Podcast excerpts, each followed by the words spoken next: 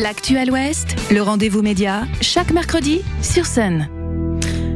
Et on retrouve ce midi, comme chaque premier mercredi du mois, nos partenaires de Médiacité, site d'investigation en ligne. Ce mercredi, nous recevons dans nos studios Julie Reux. Bonjour Julie. Bonjour. Vous êtes journaliste euh, donc à Médiacité et vous signez un papier à paraître demain euh, dans lequel vous continuez de vous intéresser aux passoires thermiques. On peut lire depuis la semaine dernière sur Médiacité le premier volet euh, de votre enquête sur les dépenses énergétiques dans le secteur résidentiel, à savoir les habitations et les logements, avec pour titre l'énorme chantier qui attend les propriétaires nantais. Qu'est-ce qui est ressorti avant de s'intéresser à ce second volet de cette, ce premier épisode de cette enquête? Oh, beaucoup de choses, beaucoup de choses sont ressorties. On a pris euh, les chiffres des, des, factures, donc électricité et gaz. On est parti de là pour un peu explorer euh, le sujet. Euh, ce qui ressort, c'est vraiment la, la, difficulté à mener ce chantier de rénovation thermique, parce que, enfin, techniquement c'est compliqué, sociologiquement, psychologiquement, on n'est on n'est pas encore, on, voilà, collectivement, on n'est pas très bon. c'est ce que disent tous les experts sur la compréhension de comment ça marche, la sobriété et la la rénovation thermique, c'est même pas une question de moyens, c'est plus vraiment une question de compréhension de comment fonctionne un logement. Donc ça va être très très long et en plus, bah voilà, il y a techniquement euh, rénover une copropriété, un immeuble, c'est très long, ça prend beaucoup de temps, ça coûte de l'argent. Voilà, donc euh, il faudrait aller vite, mais en fait, voilà, ce qui ressort, c'est que ça va pas aller vite du tout en fait.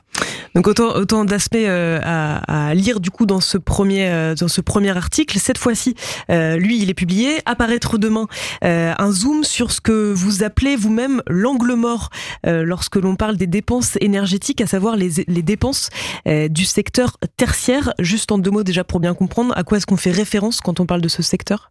Euh, en fait, euh, c'est un espèce de grand fourre-tout euh, qui, mm, en fait, on met dedans tout ce qui n'est pas résidentiel, donc tout ce qui n'est pas mmh. logement et tout ce qui n'est pas industrie. Donc, on va retrouver les bâtiments administratifs et tout ce qui appartient à la collectivité. Donc, ça peut être aussi bien les gymnases, les écoles, enfin voilà, tout. il va y avoir aussi les commerces, centres commerciaux et petits commerces du centre-ville. Il va y avoir toutes les petites entreprises. Il va y avoir bah, le CHU, les cliniques. il va y avoir, enfin, en fait, il y a vraiment euh, les transports aussi, le, tram, ça, ça fait partie du secteur tertiaire. Donc il y a vraiment, euh, c'est tout le reste en fait, tout ce qui fait la ville, vraiment, euh, voilà, la, métropole avec tous ses services quoi. Mmh. Et là, là aussi, vous avez procédé de la même façon, vous vous épluchez les factures pour avoir une idée de ce que ça représente, c'est ça? C'est ça. En fait, on est parti encore une fois des factures gaz et électricité, donc les données qui sont publiques, ce qui nous a permis de d'identifier les, les, les, les gros consommateurs finalement. Euh, alors avec des contours parfois un peu flous, mais voilà, on sait par exemple que l'administration publique euh, c'est un énorme pôle de consommation. Après, il faut identifier qui dans l'administration publique, où sont les passoires, etc. C'est un peu plus compliqué, euh, mais voilà, on, est parti effectivement des, factures et voilà la vie. En fait, c'est à l'image de la ville, donc on voit que c'est l'administration publique, les commerces, le transport et la santé qui, qui sont vraiment les, les, les plus gros pôles de consommation. Et d'où cette idée aussi d'angle On pense pas forcément à ces pôles de consommation, c'est ça? Euh, Oui, et en fait, c'est un angle mort parce que déjà, on n'y pense pas spontanément parce que nous, en tant que particulier, mhm. déjà, on est plus concerné par notre logement que par euh, le tram qu'on utilise tous les jours pour savoir euh, qu'est-ce qu'il consomme comme énergie.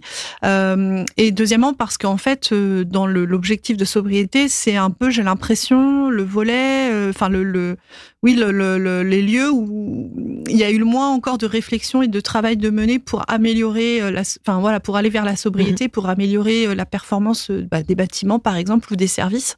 Et euh, alors certains si, mais voilà, c'est un peu compliqué, etc. Et il y a euh, des nouvelles règles, le décret tertiaire qui leur impose des, qui impose à tous ces surfaces de plus de 1000 mètres carrés des, objectifs de réduction de leur de leur euh, consommation d'énergie.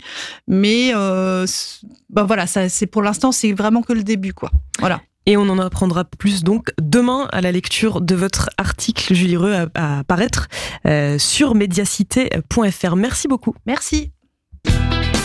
Le rendez-vous média, en podcast et en vidéo sur myson et le sonunique.com.